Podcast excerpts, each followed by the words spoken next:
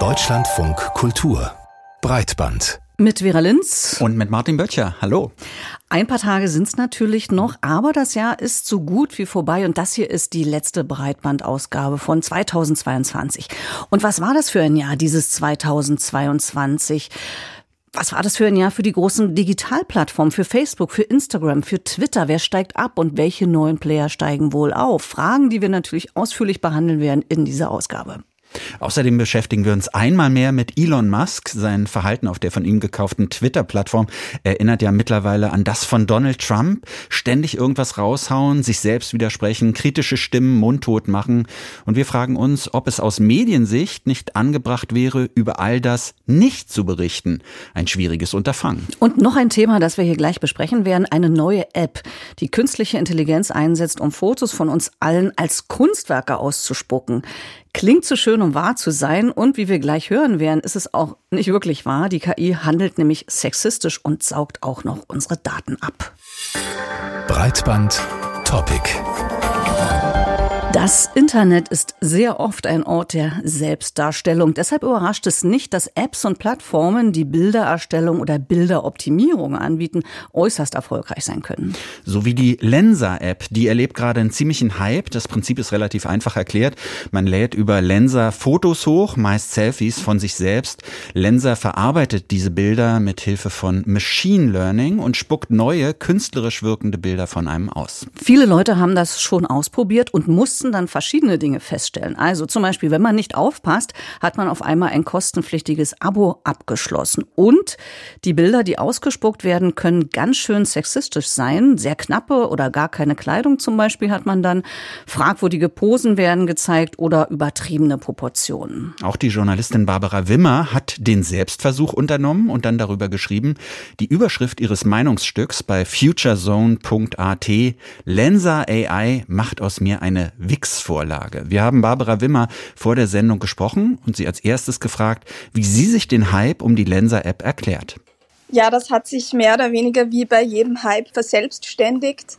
Die ersten Influencerinnen auf Instagram haben äh, sie verwendet und haben gepostet, dass so magische Bilder von ihnen entstanden seien, äh, die so unfassbar atemberaubend sind. Und so hat sich das dann ganz schnell weiter verbreitet und zwar wirklich flächendeckend von den USA bis Europa mehr oder weniger gleichzeitig. Vielleicht beschreiben wir noch mal kurz, wie funktioniert denn diese App genau?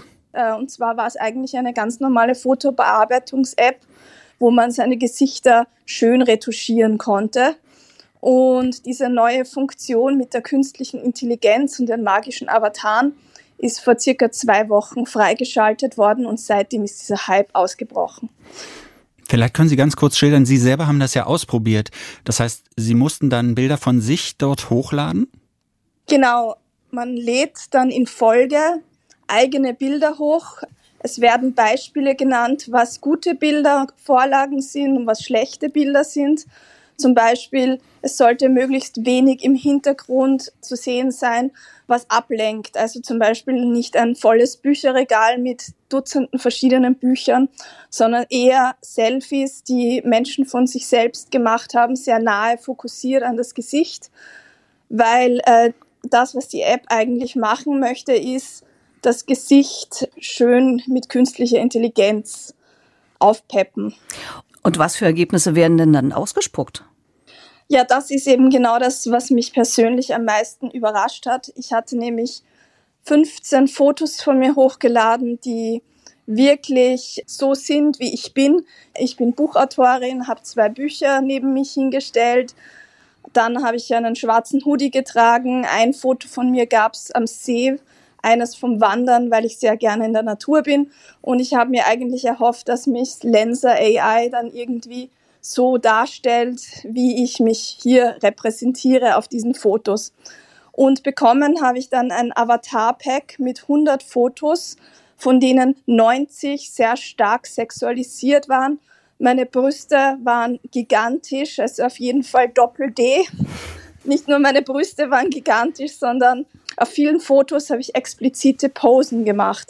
Also ich habe mir dann zwischen meine eigenen Beine gegriffen, Ich habe auf einem Foto ist, ist die Bluse so verrutscht, dass die halbe Brust freigelegt ist. Also es war wirklich ganz schockierend, weil 90 dieser 100 Avatare in diesem Stil gehalten waren. Wie erklären Sie sich denn diese Sexualisierung? Wo kommt die her? Also wie kann das, wie kann das sein? Gerade bei diesen Vorlagen, die Sie dorthin geschickt haben, die Sie gut bekleidet und in der Natur zum Teil gezeigt haben? Ja, also das hat mich persönlich eben am meisten schockiert und überrascht, dass es ohne meine Zustimmung zu solchen Posen gekommen ist. Ähm, ich würde das ja durchaus noch mitunter gerade noch so verstehen, wenn ich selbst solche Fotos hochgeladen hätte. Wo kommen dann diese äh, Darstellungen her, ganz einfach aus dem Internet, weil äh, die App wurde mit Stable Diffusion Daten gefüttert und das ist so eine Open Source KI und die sucht sich ihre Bilder im Internet zusammen. Es sind halt sehr viele Bilder im Internet, die Frauen in einer ganz bestimmten Art und Weise darstellen und gerade im Kunstbereich ist, dominiert sehr oft dieser männliche Blickwinkel quer durch die Bank von Kunst und nicht nur von Kunst, sondern halt auch, es gibt äh, dieses Genre Fantasy, da ist es besonders schlimm gewesen. Und dann gab es ein, ein, ein Genre für Asia, also asiatisch. Die asiatischen Vorlagen sind alle noch stärker sexualisiert gewesen. Sie hat aus diesen Genres verschiedene Charaktere einfach ausgespuckt und manche waren eben ganz, ganz schlimm und andere ähm, wirklich so Pop-Art-Porträts, die haben dann eigentlich recht gut und normal ausgesehen. Hm. Nun könnte man ja sagen, Sie kriegen jetzt da 100 äh, Bilder äh, rausgespuckt und das ist ein unangenehmer Vorgang für Sie, aber dann nehmen Sie die halt und schmeißen die weg. Oder was passiert mit diesen Bildern dann? Ja, das wäre schön, wenn man sie einfach nehmen und wegschmeißen könnte. Das Problem ist nur, man stimmt als Nutzerin und als Nutzer zu, dass Lenser AI diese Bilder im Nachgang weiterverwenden darf. Also Lenser AI hat volle Zugriffsrechte darauf, das sichern sie sich in ihren, äh, in ihren allgemeinen Geschäftsbedingungen.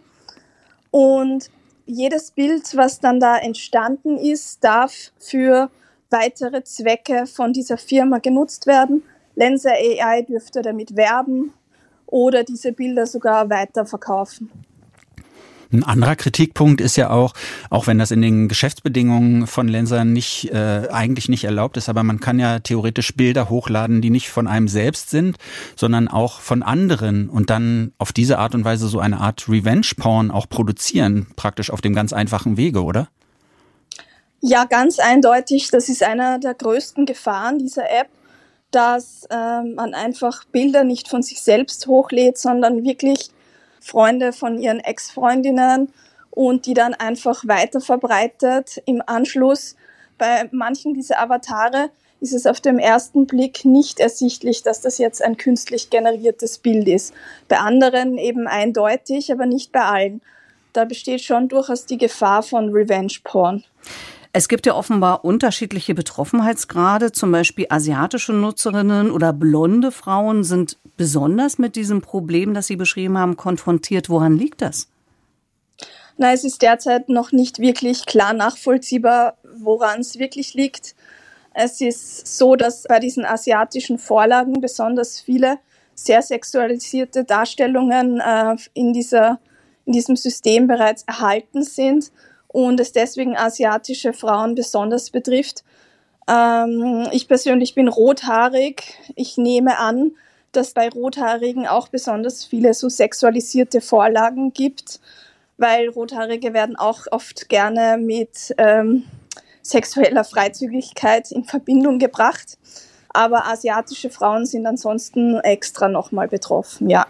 Diese Bilder, Sie hatten es erwähnt, werden generiert mit der Software Stable Diffusion, einem Machine Learning Modell, das dafür unter anderem Bilder von Kunstwerken nutzt, zum Beispiel von Salvador Dali. Viele Kritikerinnen beklagen sich hier über einen angeblichen Kunstdiebstahl. Wie bewerten Sie diese Kritik? Ja, also es äh, wurden tatsächlich von einigen Künstlerinnen und Künstlern festgestellt, dass ihre eigenen äh, Werke als Grundlage verwendet worden sind. Unter anderem ähm, reproduziert die KI dann die Bilder sogar in denselben Farben und definitiv im selben Stil. rechtlich betrachtet ist das eine riesengroße Grauzone, für die es noch keine klaren Regelungen gibt. Und das Thema KI und Urheberrecht wird uns definitiv noch weiter beschäftigen. Was würden Sie sagen? Gibt es irgendwas, was für diese Lensa-App spricht? Nein, also ganz ehrlich, ich kann diese App absolut nicht weiterempfehlen. Die österreichische Journalistin Barbara Wimmer und ihre Einschätzungen zur Bildbearbeitungs-App Lensa. Wir danken für das Gespräch. Das wirft ja schon auch die alte Frage auf, wie mit seinen Daten, wie mit Fotos von sich im Netz umgehen. Ich bin ja da ehrlich gesagt eher konservativ mhm. unterwegs. Wie ist es mit dir, Martin? Ich bin da leider gar nicht konservativ, sondern relativ sorglos so. Äh, ich teile jede Menge Bilder von mir. Ich äh, gut, Kontodaten und sowas, da, das habe ich inzwischen schon kapiert, das muss ich für mich behalten. Aber ja, gerade was so Fotos angeht, ich denke immer, ja, ist ja nicht so schlimm, dann sind da halt Fotos von mir im Netz unterwegs. Aber ich habe manchmal das Gefühl, das ist auch eine Männersicht. Es ist meiner Ansicht nach für Männer manchmal ungefährlicher, mhm. so seine Bilder bereitzustellen als, als für Frauen. Und da kommt auch nicht sofort so ein Urteil, du siehst ja so und so und so aus, sondern meist bleibt das unkommentiert. Mhm. Wie ist es bei dir? Ähm, also ich, wie gesagt, also es gibt manchmal Veranstaltungen, wo ich bin oder wo ich moderiere, da sind mhm. natürlich Bilder von mir zu sehen, aber es war es dann eigentlich auch schon, ja. ganz ehrlich. Also ich bin ja auch auf Twitter, um das äh, offen zu sagen, noch jedenfalls. Und da gibt es ein Bild von mir, das ist aber so ein bisschen verschwommen, also man sieht das jetzt auch nicht ganz so genau. Mhm. Aber ich habe mir die App mal ah, angeschaut ja. übrigens, ja, ähm, beziehungsweise einer Kollegin über die Schulter geschaut, äh, die das ausprobiert hat. Und äh, das fand ich ganz interessant. Da wurde natürlich auch ein Nacktbild ausgespuckt. Was jetzt aber so war, es gab eine Warnung. Also Achtung, das könnte irritierender Content sein. Das scheint möglicherweise neu zu sein, mhm. dass man eben nachjustiert hat nach der vielen Kritik, die es jetzt auch gegeben hat. Und das Zweite, was ich interessant fand, ist dieses Geschlechterbild, was dahinter steckt haben wir im Interview, hat sich ja da auch schon so ein bisschen, ähm, ist so ein bisschen durchgeklungen im Interview ja auch schon. Und da war es so, wenn man also als Frau sagt, zeig mich als Mann oder verforme mich als Mann, mhm. ähm, dann kriegte man eigentlich sehr ganz okaye Bilder, also ein bisschen ja. androgyn, aber es sah schon gut aus.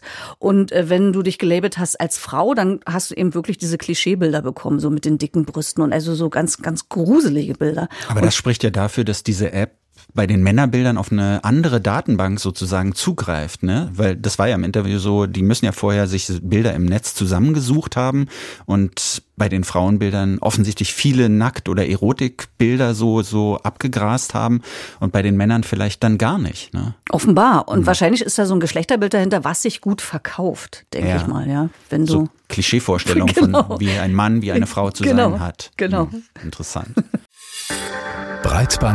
Breitbandbesprechung. Kann man jemanden wie Elon Musk überhaupt ernst nehmen? Kaum eine öffentliche Person ändert so häufig seine Meinung wie der Twitter-Boss. Beispiel, in dieser Woche hat Musk die Accounts von Journalistinnen gesperrt, die sich kritisch über ihn geäußert haben. Gestern dann nun die Meldung, dass er nach internationaler Kritik die Sperrung der Nutzerkonten wieder aufgehoben hat. Das Beispiel zeigt also auch, wie gefährlich das Agieren von Elon Musk für die Meinungsfreiheit ist, die ihm angeblich so viel bedeutet. Das heißt, man muss ihn dann doch ernst nehmen, einfach weil er viel viel Macht und viel Geld hat. Aber bedeutet das, dass jede Äußerung von Musk, jeder Tweet, jede Kontroverse um ihn von uns, den Medien, aufgegriffen und bewertet werden muss? Oder anders gefragt, müssten wir Medien nicht aus dem Fall Donald Trump gelernt haben, dass es manchmal besser ist, nicht zu reagieren, nicht das Spiel von Provokation und Irritation mitzuspielen? Äh, man könnte das Ganze auch so ein bisschen als Kunst der Nichtberichterstattung bezeichnen. Und darüber haben wir mit dem Medienwissenschaftler Bernhard Pörksen von der Uni Tübingen gesprochen. Und zuerst haben wir ihn ihn gefragt, warum es für die Medien überhaupt so interessant ist, eine quasi minutiöse Berichterstattung über Personen und ihre Aussagen zu machen, obwohl alle wissen, dass zum Beispiel Elon Musk oft lügt, beziehungsweise immer wieder von heute auf morgen seine Meinung ändert. Nun, es gibt einen ganz einfachen Nachrichtenfaktor, die Personalisierung, die Darstellung eines Sachverhalts an einer Person. Und in der Tat, man kann ja auch an den Heucheleien und an der Form des Machtmissbrauchs, die wir jetzt bei Elon Musk sehen, eine ganze Menge festmachen über unsere digitale Öffentlichkeit, über die Frage, wem Öffentlichkeit eigentlich gehört und ob sie in den Privatbesitz einer Person übergehen darf. Also es ist zunächst aus meiner Sicht erstmal gar nicht erstaunlich, dass über prominente Personen berichtet wird. Dennoch hat man oft das Gefühl, ähm, dass es so wie so eine Wiederholungsschleife ist, dass quasi nichts Neues mehr kommt, sondern eigentlich immer wieder nur bestimmte Lügen, bestimmter Unsinn, ähm, bestimmte ähm, Korrekturen dann wieder kommuniziert werden. Warum läuft sich das dann nicht irgendwann tot? Nun, ich glaube, die Menschen, über die wir hier reden, Elon Musk, Donald Trump, die haben natürlich eines sehr genau verstanden, nämlich wie funktioniert die mediale und wie funktioniert die digitale Aufmerksamkeitsökonomie. Sie wissen, sie müssen Spektakel anbieten, Provokation liefern und dann entsteht so eine merkwürdige Symbiose, Symbiose zwischen dem Provokateur, den man vielleicht einfach ablehnt, eigentlich ablehnt, und äh, der medialen Plattform, die man ihm da doch anbietet und so ein Tauschverhältnis bildet sich da heraus. Also sowas wie Aggressivität gegen Publizität oder Schmutz gegen Sendezeit. Und das haben wir bei Trump beobachten können. Das beobachten wir jetzt bei Elon Musk. Ein einzelner Tweet, der dann weltweit für Aufsehen sorgt. Aber da stellt sich natürlich die Frage, gerade weil wir diese Blaupause Donald Trump schon erlebt haben und was daraus auch alles sich an schlimmen Dingen entwickelt hat, warum haben wir als Medien nicht genug daraus gelernt? Nun, ich glaube, es gibt so ein eigentlich fatales Zusammenspiel von digitaler Aufmerksamkeitsökonomie, menschlicher Psychologie und äh, medialen Darstellungsprinzipien. Und im Grunde genommen sind wir alle ein bisschen mitschuld, hängen da alle ein bisschen mit drin. Man selbst wendet sich ja auch diesen Tweets oder den neuesten Provokationen eines Donald Trump ganz unmittelbar zu. Und wir haben die Instrumente im digitalen Universum, um die Intention und Faszination, die Aufmerksamkeitsströme in Echtzeit auszulesen und zu verstärken. Und Medien sind darauf angewiesen, ihr Publikum zu finden. Und aus diesem Zusammenspiel ergibt sich dann so eine eigenwillige ja, Nachrichtenhierarchie und wird das bloß Interessante hochgespült und schlägt das tatsächlich Relevante und das existenziell Relevante. Und das ist ja ein bisschen so wie äh, Kartoffelchips essen. Man kann nicht aufhören, aber es wird einem garantiert schlecht. Nun könnte man ja als Lehre daraus sagen, wir lassen mal die eine oder andere Nachricht aus und melden mal die eine oder andere Äußerung gar nicht. Wenn wir davon ausgehen, dass man das machen kann. Wie sollte eine Redaktion dann entscheiden, ob eine Aussage von Menschen wie Trump oder Musk Nachrichtenwert hat? Ihn einfach zum Beispiel gar nicht mehr glauben und über Taten berichten oder sich mehr auf Hintergrundrecherchen konzentrieren, weil es ja auch eine große Ressourcenverschwendung ist, wenn man sich ständig auf so eine Aussagen stürzt. Absolut. Es wird ja permanent Aufmerksamkeitsenergie gewissermaßen aufgebraucht oder kannibalisiert, publizistischer Sauerstoff verbraucht in der Tat, ich glaube schon, dass die Ignoranz von Idiotien, jetzt mal unabhängig von Musk und Trump gesprochen, ähm, wesentlich sein kann. Aber man sollte das aus meiner Sicht dann eher in Form auch eines Metakommentars transparent machen. Wichtiger scheint mir aus meiner Sicht, dass man versucht als Journalist, als Journalistin, den zweiten Gedanken zu denken. Also was steckt hinter einer Auseinandersetzung? Warum ist die Figur Elon Musk vielleicht in jeder einzelnen Provokation nicht bedeutsam, aber doch in, tatsächlich relevant und von Bedeutung. Denn hier geht ein einzelner Unternehmer her, hat ungeheuer viel Macht als einer der reichsten Menschen der Welt, äh, hat eine ideologische Agenda, ein Libertärer, der nun versucht, eine Plattform nach eigener, nach eigenem Gusto zurechtzuschneiden. Und die große Frage, die dahinter steckt, Wem gehört eigentlich Öffentlichkeit? Kann sie in den Privatbesitz eines Einzelnen übergehen? Und wie könnte ja eine gemeinwohlorientierte, wie könnten gemeinwohlorientierte, menschengerechte Plattformdiskurse eigentlich aussehen? Also die Frage hinter der bloß zeitlich bestimmten Provokation oder bloß zeitlich bestimmten Aktualität zu entdecken, die große Frage, die dahinter steckt, das schien mir fast besser als das schlichte Beschweigen. Wir werfen jetzt Donald Trump und Elon Musk immer so in einen Topf oder nennen sie gerade in einem Atemzug. Aber wie bewerten Sie das? Müsste man Donald Trump als Politiker nicht trotzdem vielleicht anders analysieren und, und kommentieren, bewerten als Elon Musk? Würden Sie da einen Unterschied machen? Ich würde keinen sehr großen Unterschied machen. Also natürlich die, das Urhabitat eines Donald Trump war eigentlich das Frühstücksfernsehen, waren die Wrestling-Shows, waren Cable TV und anderes. Er hat sich dann sozusagen ja in eine Mischfigur aus Reality-TV-Star und Internet-Troll und dann auch noch in einen erfolgreichen Politiker verwandelt. Bei Elon Musk sehen wir eher so einen Liber Rechtslibertären, der nun als Chefredakteur mit Agenda versucht, eine Plattform zu managen. Beide vereint, dass sie ganz enorm, ganz gewichtigen Einfluss haben auf Diskurse. Und insofern muss, soll man auch unabhängig von ähm, der Frage, ob sie jetzt einer Partei vorstehen oder nicht oder versuchen, die zu beeinflussen, muss man über sie berichten. Einiges davon, was ich jetzt frage, haben Sie schon gesagt, aber ich frage es jetzt trotzdem nochmal. Als Medien äh, wollen wir Menschen ja nicht beeinflussen, wir wollen sie vor allem informieren, damit sie in der Lage sind, fundierte Entscheidungen treffen zu können. Inwieweit wird das beeinträchtigt, wenn ich mich jetzt entscheide, in der Berichterstattung bestimmte Aspekte auszulassen, also nicht wirklich auf jede Äußerung raufzuspringen, die da kommt? Muss ich mir dann den Vorwurf gefallen lassen, äh, auf unangemessene Weise zu selektieren?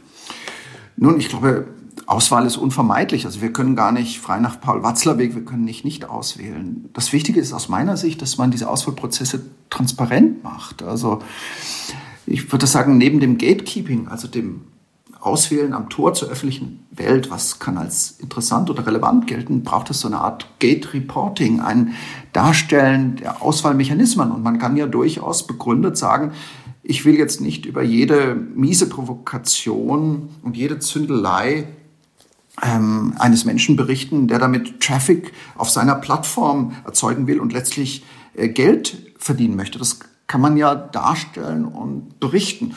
Und nebenbei, ich persönlich glaube, dass wir auch, und das zeigt der Fall Elon Musk und sein bloß formales, äh, sehr breites, libertäres Verständnis von Meinungsfreiheit und Ausgewogenheit, dass wir sehr genau sprechen sollten, diskutieren sollten und auch streiten sollten.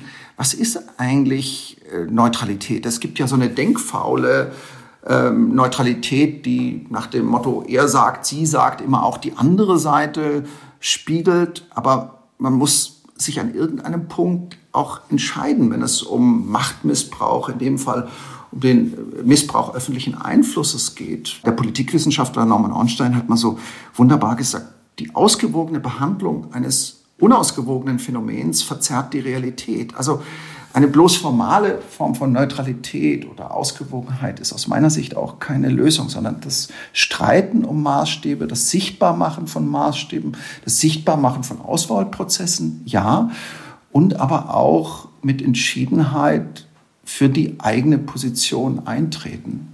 Eine Frage stellt sich mir noch, wenn man sich alles anguckt, alle diese Tweets und alle diese Taten von Elon Musk. Äh, wie schätzen Sie das ein? Kann man daran ablesen, was er eigentlich für eine Agenda hat? Erkennen Sie da irgendwie eine Art Plan? Absolut. Also wir können ja ganz klar sagen, es geht ihm nicht darum, Geld zu verdienen, hat er selbst gesagt. Er wolle die Menschheit beglücken. Daran glaube ich keine Minute. Aber es ist ja eine gigantische Kapitalvernichtung, die er betreibt. Er verliert, sagt man, vier Millionen Dollar pro Tag. Das Abo-Modell, das er sich vorstellt, wird ökonomisch nicht funktionieren. Er vertreibt die Werbekunden. Also es geht am Ende des Tages nicht um Geld, sondern es geht um Ideologie. Und wenn Sie die letzten Tweets anschauen, dann ist das ein rechtslibertärer bis rechtsradikaler Aktivismus, den Elon Musk betreibt. Ich finde das verächtlich und ich glaube, es gibt und in unseren Zeiten, in diesen Krisenzeiten auch eine Verpflichtung zur klaren Sprache. Würden Sie sagen, man sollte Twitter darum sofort verlassen? Ich glaube nicht. Nein, einerseits kann es ja durchaus gelingen, um das Kommunikationsklima noch mal anders zu ringen, wobei ich glaube, dass Twitter verloren ist, wenn Elon Musk gewissermaßen weiterhin äh, dieser ideologische Chefredakteur bleibt und nicht irgendwann an ein anderes Gremium abgibt. Aber das wird noch lange dauern. Also Plattformen äh, Netz, soziale Netzwerke sterben nicht unmittelbar, nicht nach dem Schnell-Schnell-Modus, sondern sie trocknen so langsam aus. Das Ringen um das Kommunikationsklima auf der Plattform ist durchaus ein Wert und nach wie vor funktioniert ja Twitter in vielen als ein wunderbares, auch sehr anregendes Recherchetool. Und trotzdem, ich kann die Leute verstehen, die jetzt so auch durchaus im Sinne eines politischen Bekenntnisses ihren Account löschen und zu Mastodon oder umziehen oder ähm, ihre eigene Website bewerben oder was immer.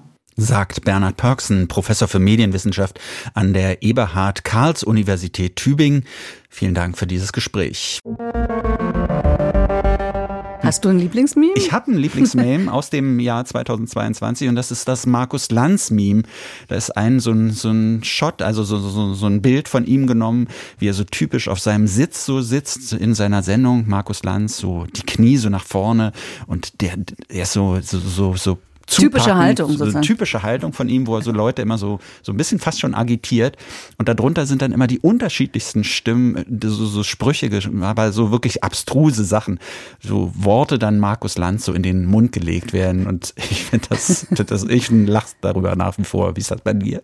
Ich habe noch keins. Ah. Ich könnte dich jetzt fragen, aber da haben wir leider die Zeit nicht, was du da jetzt verarbeiten musst, dass du lachen musst. Aber nee, ich habe noch keins, aber ich weiß, sie sind schon wichtig. Also ich muss mich da mal ein bisschen umsehen. Hm, ja, Memes, auf jeden Fall wichtiges Element der Internet-Popkultur.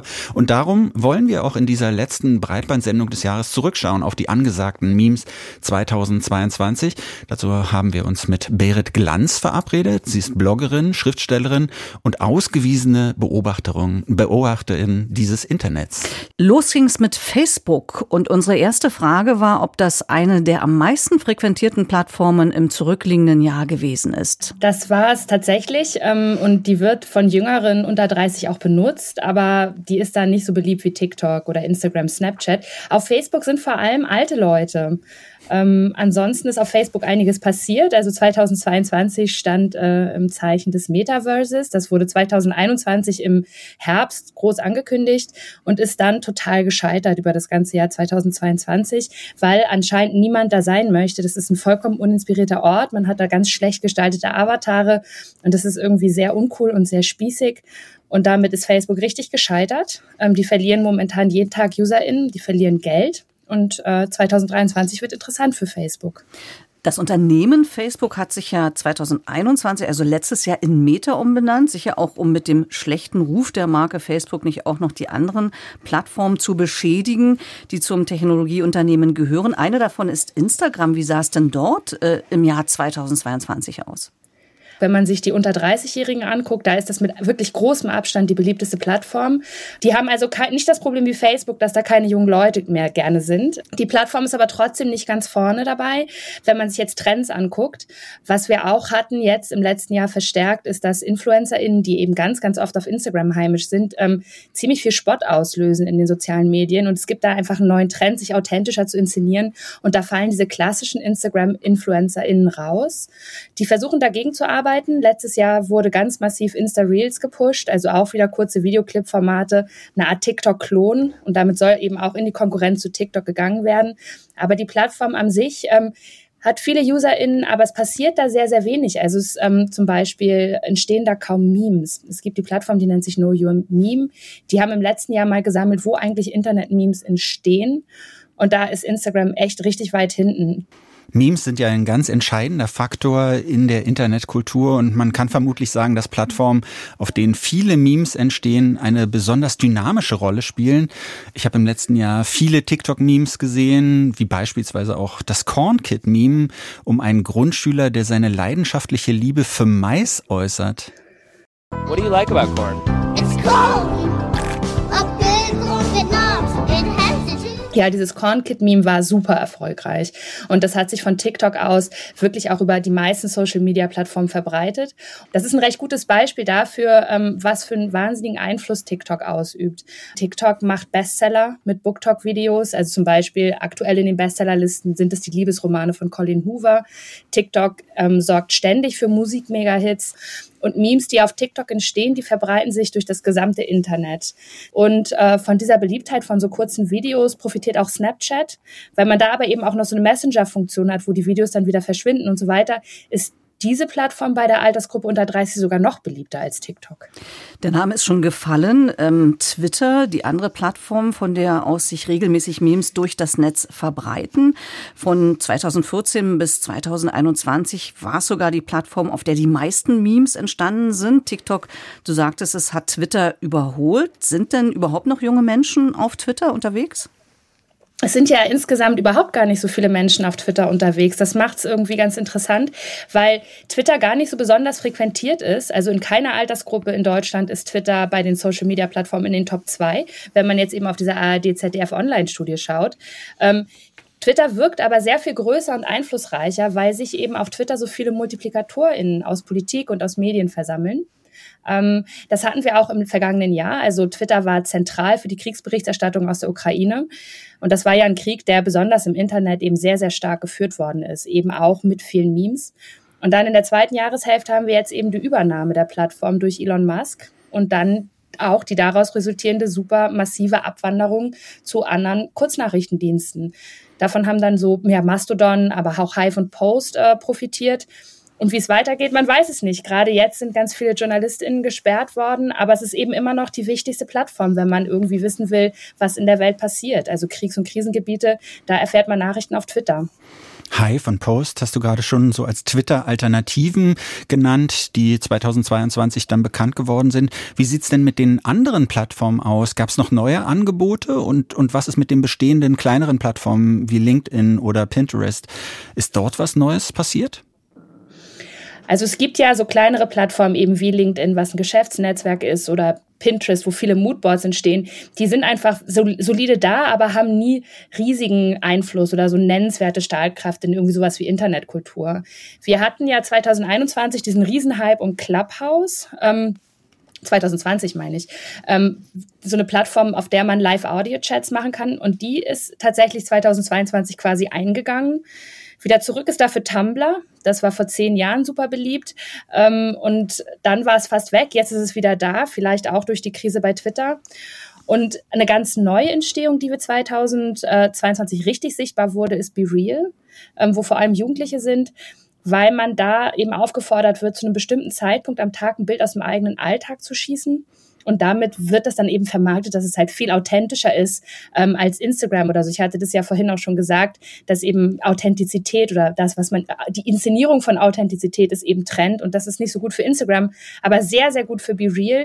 Wie das 2023 weitergeht, das wird spannend. Okay, genau, gutes Stichwort. Schauen wir mal in die Glaskugel. Äh, was würdest du sagen, was sind die Trends im nächsten Jahr? Würdest du eine Prognose wagen? Die Situation auf Twitter in den letzten Monaten hat ja schon dazu geführt, dass wir so eine Tendenz haben, dass sich die Plattformen ausdifferenzieren. Also Leute verschwinden von den großen Plattformen, tun sich in kleinere oder intimere Kreise zusammen, machen wieder wirklich stärker definierte Interessengruppen. Also das, was wir früher in Foren hatten oder in Messageboards oder so.